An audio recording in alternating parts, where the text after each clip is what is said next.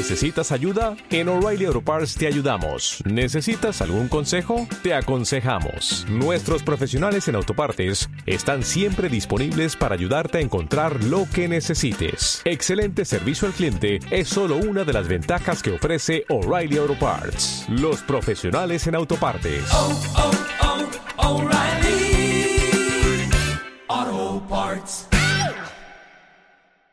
Furiosa por los libros. Furiosa por los libros. Furiosa por los libros.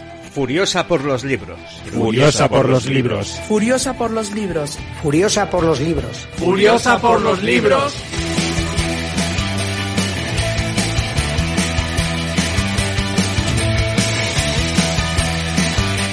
Sed testigos. Sed testigos. Sed testigos. Sed testigos. Sed testigos. Sed testigos. Sed testigos. Sed testigos. Hola, hoy traigo de nuevo a Stephen King. En este caso será un libro de relatos, El umbral de la noche, ya lo habrás visto en la portada. Trataré de no colar mmm, ningún spoiler voy a ir explicando un poquito de qué va cada cuento, lo que me pareció. Intentaré hacer así un poquito como hice con Crónicas Marcianas de Bradbury, ir comentando así mis favoritos y demás. Ya lo dije en alguno de los programas anteriores en los que también hablé de este autor. Mi iniciación con King fue gracias a un profe del instituto. Él nos mandó leer Maleficio y Misery y años tardé en retomarlo porque de verdad que a mí este hombre me quita un poco el sueño. Este libro estaba por aquí pululando por casa y lo leí hace poquito. Me acompañó al trabajo, me encaminó en el autobús, pues fui leyendo así poco a poco, como eran relatos, pues se prestaba bastante. Y no sé, se me hizo muy ameno porque al leerlo a plena luz del día y con gente alrededor, aunque yo metida ahí en este mundo, pues sí que se me hizo un poco más, eh, que me dio un poco menos de miedo de lo que si lo lees antes de dormir. Con Kim tengo mis más y mis menos, hay novelas de él que me encantan y otras que no, pero en este caso lo quería traer porque me, me gustó mucho. El ejemplar que tengo es de Plaza y Janés, esa edición que sacaron con las tapas en negro y la letra del, del escritor, ¿no? Pone Stephen King en rojo, como si, como si fuese un cristal roto. Publicado exactamente, ¿de qué año es? A ver, febrero del 90. Miré en internet cuando fue la primera publicación y ponía 78, pero resulta que aquí hay un prefacio del autor que pone 77, así que no sé, año arriba, año abajo, pues por ahí anda. Anteriormente había publicado Carrie, Silent Slot y también el de El Resplandor. Algunos de estos cuentos, como nos va a explicar el propio Stephen King, fueron vendidos así a revistas, eh, lo que es la recopilación, en este caso, en El Umbral de la Noche. Otros se van a anticipar a, a novelas que vinieron después. Tiene 20 relatos, algunos con sus toques sobrenatural, otros más realistas. Tendremos incluso de ciencia ficción. Todos ellos tienen ese toque del autor, esos tropos que nos tiene tan acostumbrados, los va a sacar en esta novela. Como decía, el propio King hace un prefacio aclaratorio que es muy bueno, no te lo saltes porque va a comentar los autores que le influyeron, autores que también trataron el tema del horror. Voy a leer aquí, página 15, a ver qué nos dice el Tito Kim. El miedo es la emoción que nos ciega. ¿A cuántas cosas tememos? Tenemos miedo de apagar la luz con las manos húmedas. Tenemos miedo de meter un cuchillo en la tostadora para desatascar un bollo sin desenchufarla antes. Tenemos miedo de lo que nos dirá el médico cuando haya terminado de examinarnos. Nos asustamos cuando el avión se convulsiona bruscamente en pleno vuelo. Tenemos miedo de que se agote el petróleo, el aire puro, el agua potable, la buena vida. Cuando nuestra hija ha prometido llegar a casa a las once y ya son las diez y cuarto y la nieve azota la ventana como arena seca, nos sentamos y fingimos contemplar el programa de Johnny Carson y miramos de vez en cuando el teléfono silencioso y experimentamos la emoción que nos ciega, la emoción que reduce el proceso intelectual a una piltrafa. Bueno, para él esto es el miedo. Mm, vale, aquí también mm, lo que es relatar lo morboso de leer historias de miedo. Cuando usted lee una obra de horror, no creen vampiros, hombres lobos, camiones que arrancan repentinamente y que se conducen solos. Los horrores en los que todos creemos son aquellos sobre los que escribe Dostoyevsky, Albi y MacDonald. El odio, alienación, envejecimientos, el ingreso tambaleante en un mundo hostil sobre las piernas inseguras de la adolescencia. En nuestro auténtico mundo cotidiano, somos a menudo como las máscaras de la comedia y la tragedia, sonriendo por fuera, haciendo muecas por dentro. En algún recoveco interior hay un interruptor central, tal vez un transformador, donde se conectan los cables que conducen a esas dos máscaras, y es en ese lugar donde el relato de horror da tan a menudo en el blanco. Es cierto, cada persona que lee una historia de miedo pues puede sentir según lo que nos estén contando y que el verdadero miedo muchas veces es eh, lo cotidiano, la realidad da más miedo incluso que, como dice aquí, vampiros o hombres lobo, que sabemos que eso no existe, porque no existe, ¿no? Bien, empezamos con el primer cuento. Es uno de los más largos, Los misterios del gusano.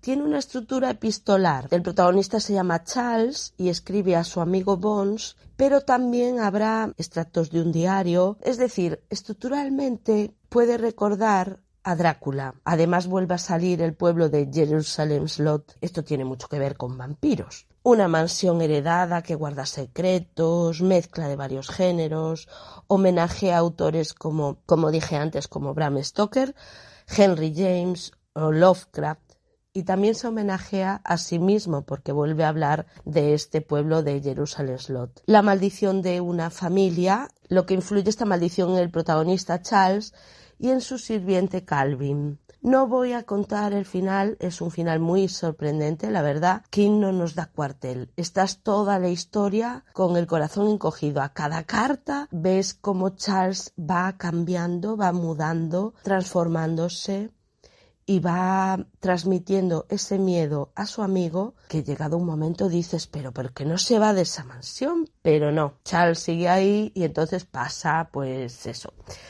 Está muy bien el relato, es un buen comienzo para, para meterte de lleno en el umbral de, la noche y en todo ese ambiente sobrenatural, un diario incluso Lovecraftiano nos mete todavía más en ese ambiente malsano. Iba a leer un trocito, no tengo apuntada aquí ninguna página, la busco rápido. Ah, bueno, también se parece a Lovecraft, que ahora lo estoy viendo aquí, las leyendas de los pueblos, cómo se transmiten, ¿no? La herencia de la sangre, el encontrar un personaje que te va a contar algo que tú no sabes sobre tu propia familia. Ahí va. Nos encaminamos hacia la aldea y empezamos a explorarla, y aquí es donde mi relato se torna un poco extravagante, Bones, de modo que prepárate. Cuando marchamos entre los edificios, la atmósfera nos pareció pesada, o cargada, si te parece mejor. Las construcciones estaban decrépitas y los techos vencidos bajo el peso de las copiosas nevadas que habían debido soportar. Las ventanas polvorientas remedaban muecas maliciosas, las sombras de las esquinas irregulares y los ángulos combados parecían agazaparse en charcas siniestras. Bueno, esto también de los ángulos y de las tal, esto también es de Lovecraft, muy de Lovecraft, incluso también de Shirley Jackson. Es que hay, hay muchas influencias, ¿vale? Esto llegan allí, hay una iglesia, esto se va a repetir, el culto al mal, lo veremos también en algún otro cuento que son muy conocidos. Bueno, pues ah, ya termino con este, ¿vale? No, no, digo nada más de los misterios del gusano. El último turno. Partimos de una situación cotidiana. Hay un grupo de trabajadores a los que se les va a ofrecer en su empresa un trabajo nocturno, hacer horas extras limpiando un sótano del sitio de donde están trabajando. Les va a venir muy bien este dinero y tal. Al igual que en el anterior, el relato va así como lentamente, como lentamente te vas metiendo, te vas metiendo y algo está pasando en ese sótano. Hmm. Si odias las ratas o los murciélagos, pero sobre todo las ratas, va a haber un festín de alimañas que te va a dar un asco, pero ascazo total. El protagonista, que es así un, un hombre echado pa'lante, se va a enfrentar al capataz y digamos que lo va a retar, porque el, está hasta las narices del capataz y entonces lo reta a bajar a un subsótano, porque debajo del sótano aún hay allí otro sótano que madre mía lo que hay allí. Se empieza todo a volver como exageradísimo. O sea, aquí la, el King, la hipérbole le encanta y acaba malamente. El relato está bien, pero uff, cuidado con bajar a los sótanos, es muy, muy peligroso. El tercero, Marejada Nocturna. Este va a dar lugar a la novela titulada Apocalipsis o The Stand, que hicieron la serie. La serie me encantó. Mm, pues este es como un anticipo, ¿no? De, de, una enfermedad que acaba con prácticamente toda la humanidad. A la enfermedad le llaman la A6 y va a haber un grupo de supervivientes. Ellos queman a una persona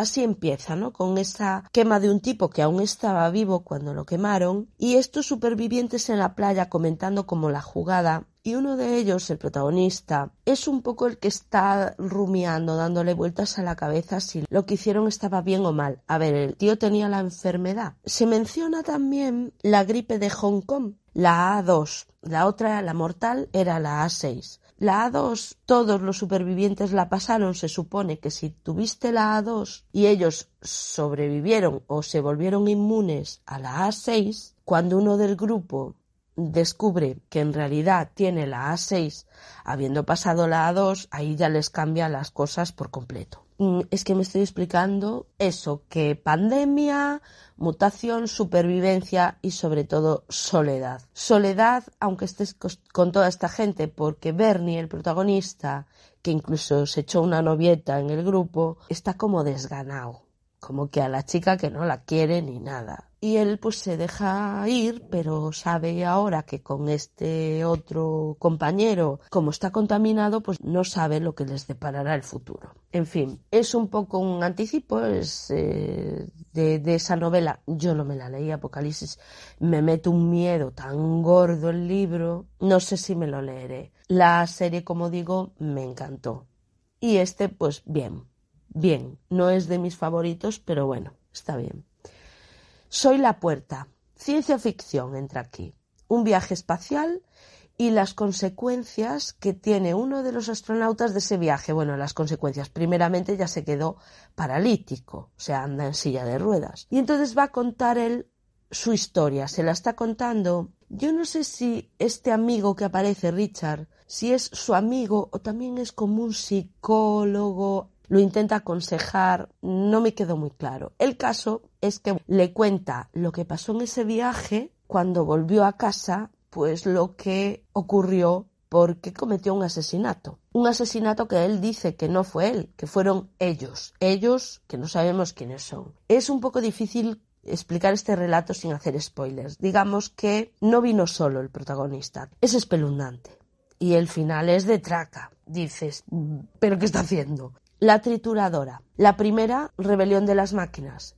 Va a haber varias de máquinas que se vuelven locas y una es esta. En este caso, la máquina se llama ultraveloz Hadley Watson de planchar y plegar, modelo 6. Ella resulta que prueba la sangre de una de las chicas que trabaja en esa fábrica de planchado y de tal, y como le gustó la sangre, pues ahora a quien se le ponga cerca se lo quiere papar. Va a haber varios accidentes y digamos que la máquina es imparable porque cortan la corriente y la máquina sigue. Se abre evidentemente una investigación y este pobre inspector encargado pues no da crédito a todo lo que le están contando. Y se lo comenta a su amigo Jackson, que es un profesor, o sea, no tiene nada que ver con la investigación, y entre los dos, digamos que van a ser como un Sherlock y un Watson, que quieren dar con la solución para esta máquina infernal, que este relato es yo creo que al que más se le fue un poco la pinza a King para acabarlo.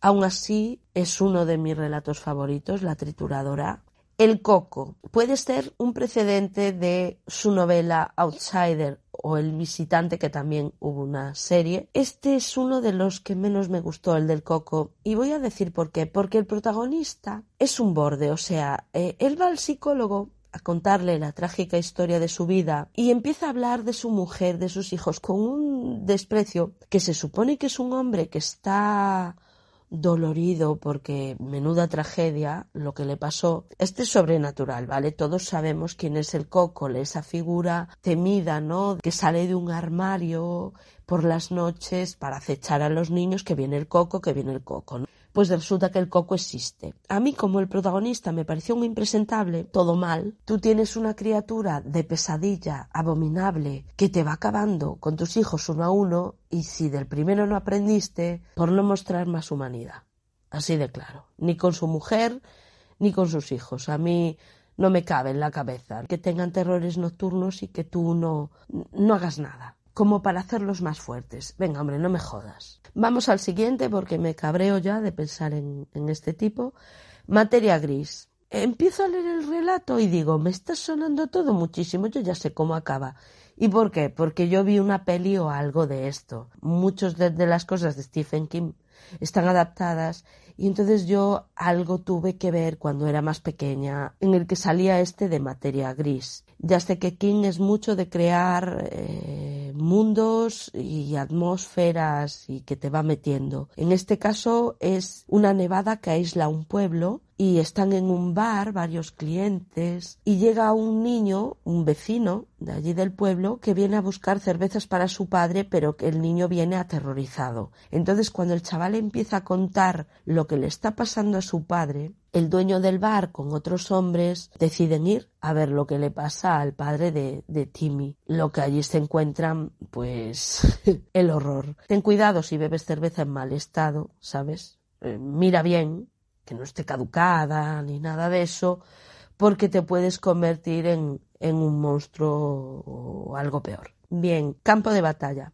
Ese me, encantó. Al señor Renshaw le llega un paquete misterioso y dentro del paquete hay unos soldaditos de juguete, de estos míticos verdes pequeñitos, los de Toy Story, ¿sabes? Bueno, los de toda la vida. Pero estos soldaditos verdes tienen bastante más mala hostia. Gulliver contra los liriputienses, pero a lo bestia, con armas allí de todo tipo. Cuando estás leyendo el final, es imposible que no te arranque una sonrisa y es muy raro reírse con Stephen King. Muy raro.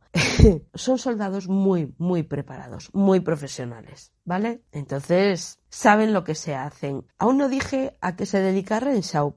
Asesino a sueldo. Así que es una venganza. O sea, que tiene su razón de ser que le hayan enviado este paquete y como él es un asesino preparadísimo, pues te hace gracia que, unos soldaditos lo estén ahí arrinconando. Voy a leer algo de campo de batalla porque este me moló mucho. Ah, porque él después se esconde en el baño y le mandan un papelito por debajo de, de la puerta y le pone ríndase.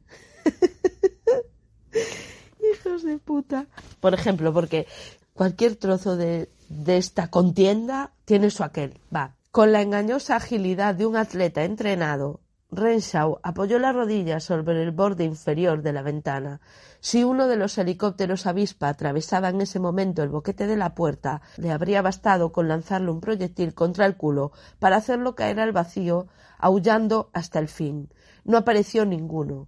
Se dio la vuelta, sacó una pierna, y se cogió del saliente superior con la mano estirada. Un momento después estaba en pie sobre la cornisa fuera de la ventana. Bueno, va a aparecer otra vez la cornisa. Hay un relato que se titula La cornisa. Espera a ver si hay otro momento. Ah, no, esto no, que esto es el final. y el final hay que leerlo. Los soldados disminuyen. A ver, me río, pero a ver, el tío lo pasa fatal, ¿eh? Los soldados diminutos corrían de un lado a otro levantando tiendas. Los jeeps de cinco centímetros de altura circulaban con aires de importancia. Un médico atendía al soldado que Ramshaw había pateado. Los ocho helicópteros restantes sobrevolaban el campamento a la altura de la mesita rodante, formando un enjambre protector. De pronto descubrieron el espejo, y tres de los infantes hincaron la rodilla en tierra y empezaron a disparar. Pocos segundos después el espejo se rompió por cuatro lugares. Vaya, vaya. es un asedio total de estos que están, ya digo, tienen jeeps, tienen tiendas de campaña, tienen helicópteros, tienen de todo. Entonces por eso el final está tan guay. Me callo, ¿va? que me emociono y lo cuento y después me riñen.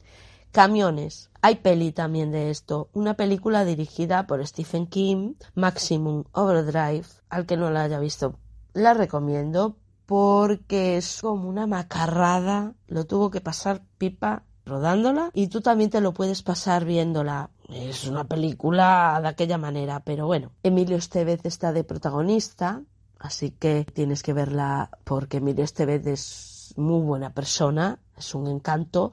Mi hermano lo conoció porque tienen familia gallega y cuando vinieron a rodar el camino pues, pues mi hermano se quitó una foto con él, estuvo hablando con él y dice que, que pero súper majo, súper cercano, un tío, a ver, un tío de Hollywood. Emilio Estevez tuvo su momento de gloria con el Club de los Cinco, está muy olvidado, pero es el hijo de Martin Sheen también. No está solo Charlie, también está Emilio. No hay que olvidarse de él. Ah, para mí, yo le tengo un cariño especial, ya no solo porque tratara bien a mi hermano, que ahí a muerte con él, sino también porque protagonizó con El arma a punto, que es una de estas películas de parodia tipo Top Secret y todas estas. Y con El arma a punto la debí de ver, yo qué sé, diez veces tranquilamente que es una parodia de, de la jungla de cristal, de arma letal, de... Mm, ¿Cómo se llama? Del silencio de los corderos. Mira, ahora que el silencio de los corderos cumple no sé cuántos años, pues la puedes ver a qué sabe la carne humana. Y suelta Aníbal Letter. Apoyo. Me encantó. Pinto sola, me lo paso bien yo sola, como puedes ver. Ven, un grupo, me estoy riendo de, con el arma a punto, ¿eh? Porque camiones tiene tela marinera. Eh, otro grupo aislado, en este caso en una cafetería, pero de una gasolinera. Fuera están esos camiones ahí al acecho. Ellos tomaron el control, los camiones, o sea, se conducen solos. Si alguien sale, pues es arrollado por, por estos camiones. Puse aquí una página. No lo entiendo, comentó el camionero. Yo no tenía problemas con mi camión, era bueno y obediente. Me detuve aquí, un poco después de la una, para comer unos espaguetis, y sucedió esto. Ahora mi propio camión está ahí fuera. Es aquel cuya luz trasera izquierda apenas luce. Hace seis años que soy el conductor. Pero si yo saliera por esa puerta. Esto no es más que el comienzo, dijo el cocinero. Ha de ser grave cuando no funciona la radio. Esto no es más que el comienzo. Eso están ahí, no pueden salir y no dan crédito. Una de las chicas que está adentro dice nosotros los hemos fabricado. No pueden hacernos esto. Pues vaya que si pueden haceros eso, eso y más. O sea, poco a poco van apareciendo más y más camiones y cada vez más grandes. Y luego también algún coche. Ya no funciona la radio, como dijo el cocinero. Se va la luz, en fin, están atrapados con ese mal fuera y no saben qué hacer. Me encantó el modo que tienen de comunicarse con los camiones. Eso me, me, gustó mucho para saber exactamente qué es lo que quieren. Y lo que quieren Madre mía. Está bien, otro final que me pareció muy bueno, que ensambla perfectamente con la historia que te están contando. Bien, a veces vuelven. Otro de mis favoritos. Me estoy dando cuenta de que tengo muchos favoritos, es que me gustaron muchísimos, la mayoría me, me, encantaron. El protagonista es Jim Norman, consigue un nuevo trabajo como profesor en el instituto y hasta ahí todo parece muy normal. Va a llegar la sorpresa con un par de alumnos nuevos. Bueno, primero viene uno y luego viene otro. Estos alumnos lo van a retrotraer a un suceso de su infancia, exactamente el momento en el que perdió a su hermano. Y no voy a decir de qué manera perdió a su hermano, pero él no acabó de superar esta pérdida normal, ¿no? La muerte de un hermano pues siempre te deja ahí tocado y entra ahí lo fantástico en estos nuevos alumnos y en este profesor cómo tiene que hacer frente a estos fantasmas del pasado. A mí lo que me chirría un poquito, que también se le va ahí un poco la perola a, a, King, es eh, el final, ¿no? ¿Cómo hace el profesor para combatir el mal con el mal, lo que puede pasar? Vale. La primavera de fresa, otro de, de los...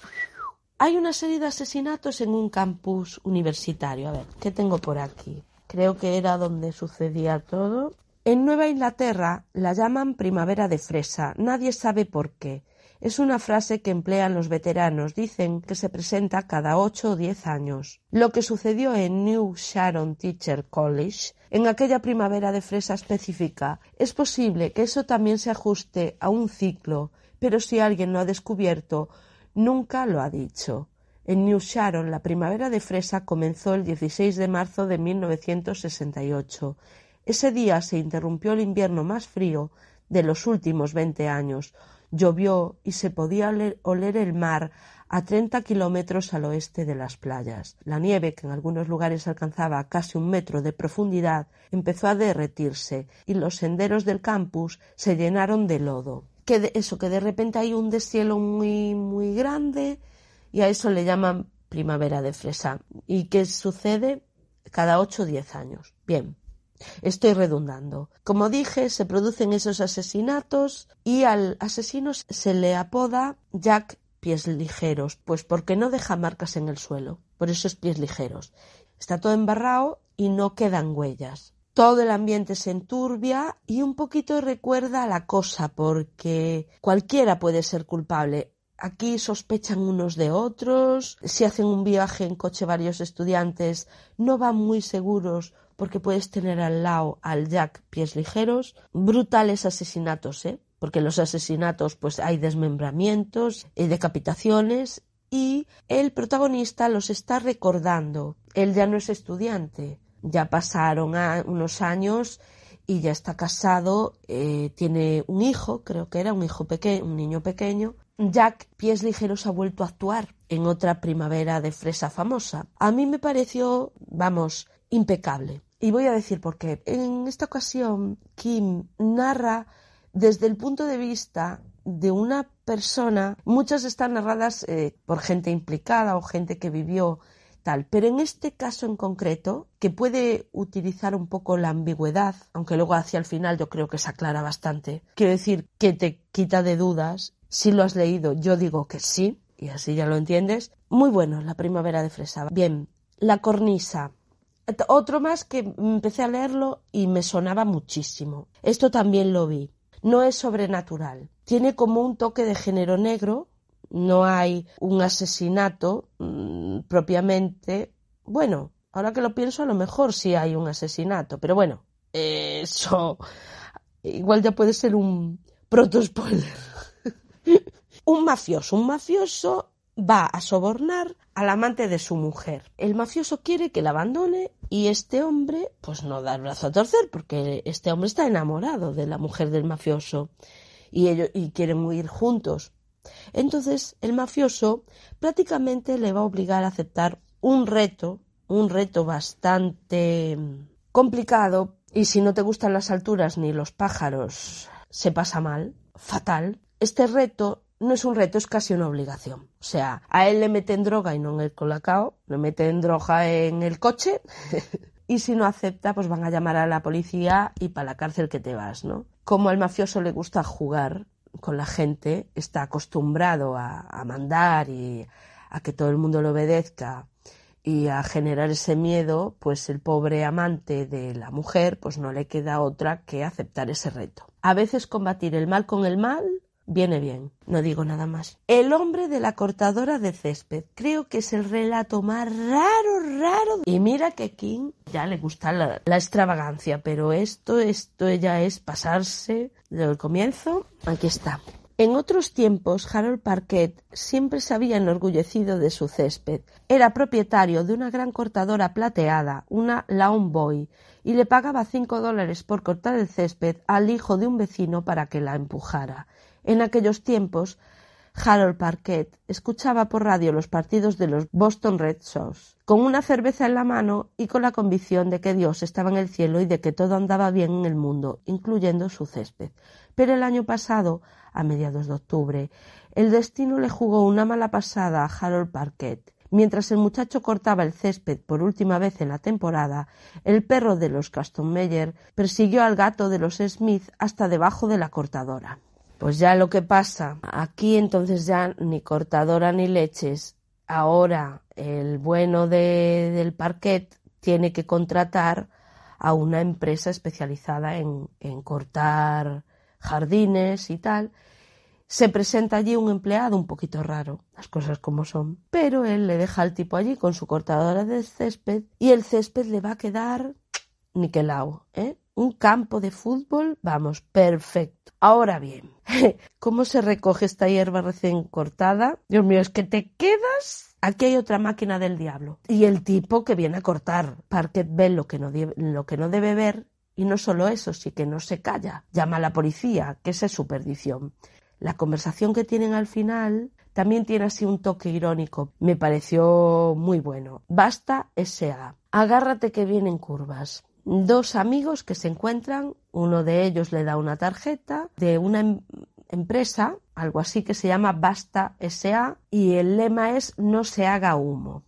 Bueno, pues esa empresa es para dejar de fumar. Un sitio que vas allí, te hacen un tratamiento, te aseguran al 100% que dejas de fumar. O sea, la persona que recomienda este sitio muy amiga no es, ¿eh? Básicamente vas a dejar de fumar, de engordar y de respirar si te lo piden. Lo ves venir un poco porque te lo esperas de Stephen King. Y sí, efectivamente, llega lo macabro y vaya, miedito, miedito total.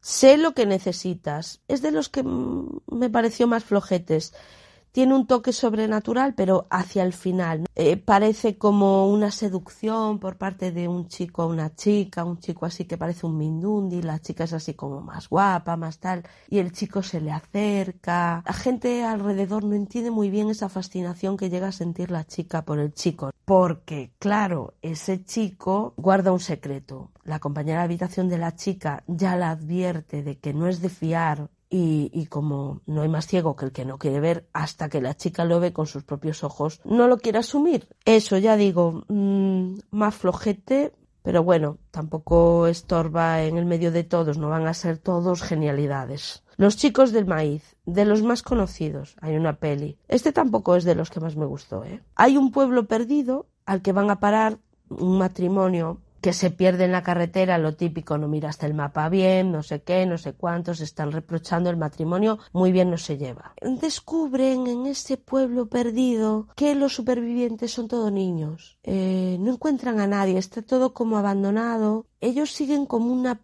propia religión, ese culto al maíz y todo esto. Es un poco raro el, el relato. Con su propia Biblia, el Señor es el, siguen al Dios, al Señor este que marcha detrás de las hileras, hay sacrificios humanos, sale el Malaki, Isaac, que es uno de los niños profetas. Hay niños por medio de estos chungos. Con fervores religiosos, imagínate, es un cóctel ahí que es explosivo. Y para este matrimonio, el haberse perdido, pues resulta fatal. Es muy conocido, ya sabéis todos lo que pasa.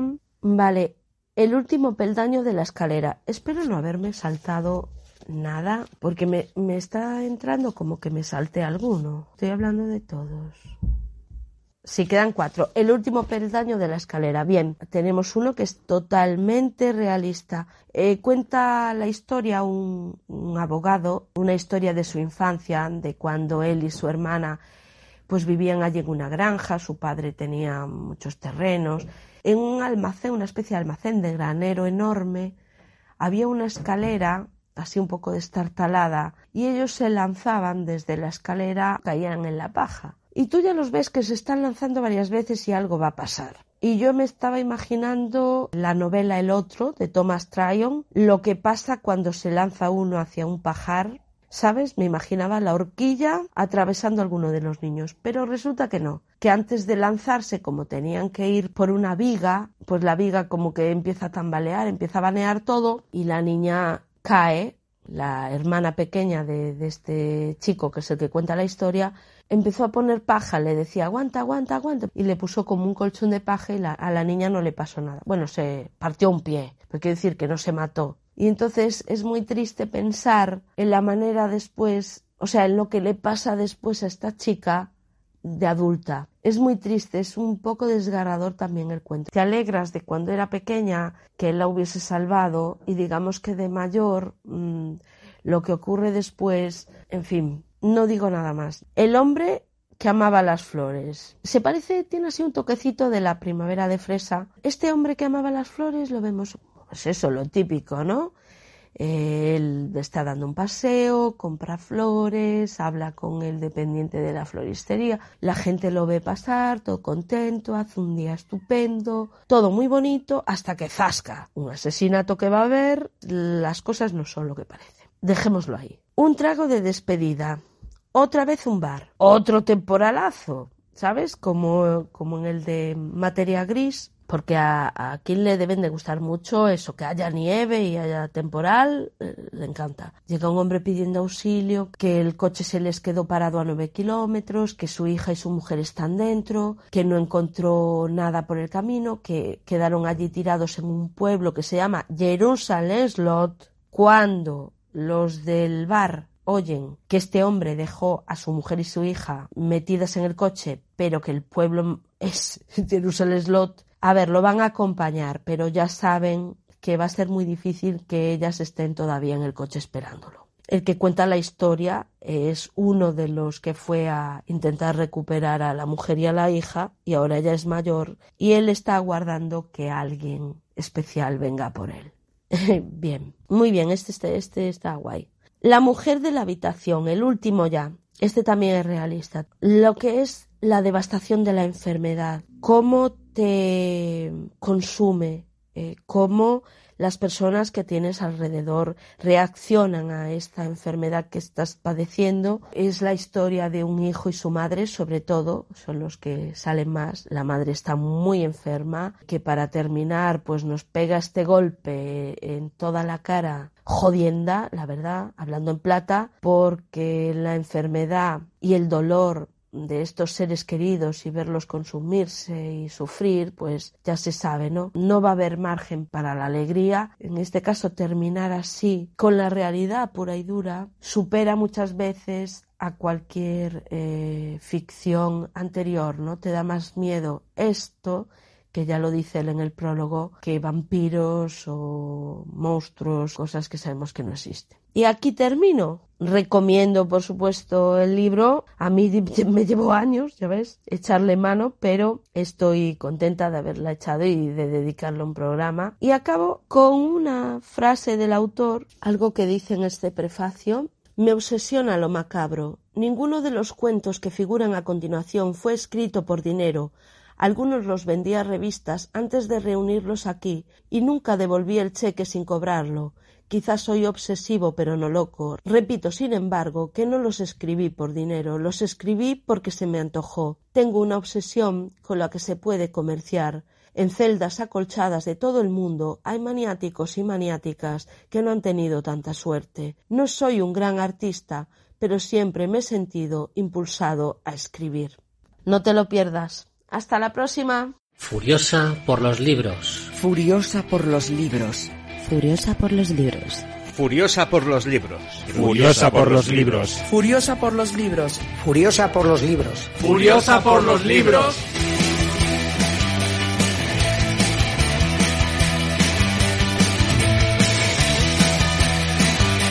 Sed testigos. Sed testigos. Sed testigos. Sed testigos. Sed testigos. Sed testigos.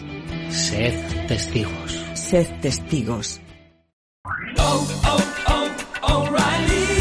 ¿Necesitas ayuda? En O'Reilly Auto Parts te ayudamos. ¿Necesitas algún consejo? Te aconsejamos. Nuestros profesionales en autopartes están siempre disponibles para ayudarte a encontrar lo que necesites. Excelente servicio al cliente es solo una de las ventajas que ofrece O'Reilly Auto Parts. Los profesionales en autopartes. O'Reilly Auto Parts.